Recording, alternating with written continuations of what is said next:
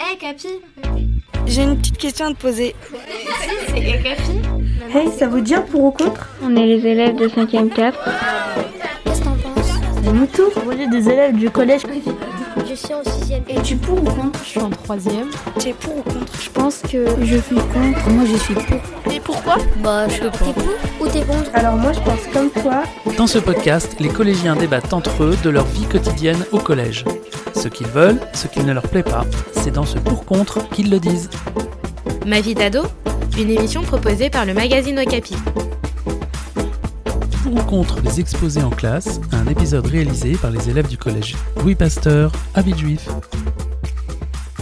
Ça aide pour euh, les euh, oraux de l'année prochaine à mieux euh, développer euh, la voix et parler un peu plus fort et être habitué à parler devant plusieurs personnes. Quand on rentre chez nous, euh, normalement on devrait euh, rentrer pour dormir ou bien pour jouer.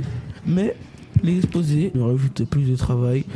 Ça augmente la moyenne si t'as bien fait l'exposé. Moi, je pense que c'est bien parce que pour les élèves timides, par exemple, ça, ça aide à prendre aussi de la confiance en soi. et les entraîner pour le brevet. Ça va, les exposés, c'est bien, c'est intéressant pour les élèves euh, les plus agiles, on va dire ça comme ça. Mais pour ceux qui qui sont les plus timides, ils n'arriveront pas à s'exprimer devant leur classe. Je pense qu'il faut en faire pour qu'ils puissent euh, se sentir à l'aise à l'oral pour euh, les oraux, euh, du brevet, du bac, tout ça, et même dans la vie de tous les jours, c'est c'est quand même cool. C'est plus, plus- plus utile que certains cours. Ça permet de créer des liens euh, entre les camarades.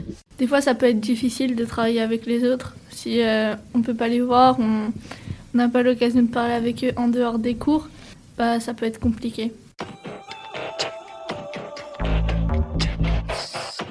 Si euh, les profs euh, posent leur thème, bah c'est pas très intéressant. Euh, on en fait souvent en technologie et en latin. Si le professeur demande de le faire, je le ferai, car c'est obligatoire. Ça ne m'intéresse pas, mais comme on demande, je le fais.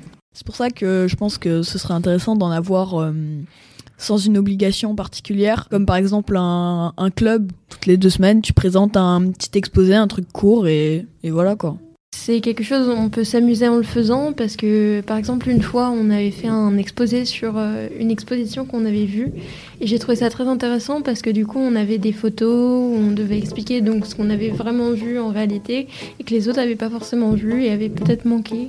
C'est une autre manière de travailler. Du coup, au lieu d'avoir un contrôle sur un sujet, et ben on peut l'ex- bon, on évalue aussi, mais euh, on peut euh, l'expliquer aux autres et euh, du coup aussi peut-être leur faire découvrir des choses qu'ils ne savent pas forcément. J'étais fier de mon travail, car j'ai pris du temps à le faire. Ma vie d'ado, Merci d'avoir participé. une émission proposée par le magazine Okapi.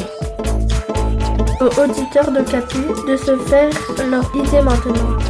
À très vite pour un autre débat. Un podcast Bayard Jeunesse.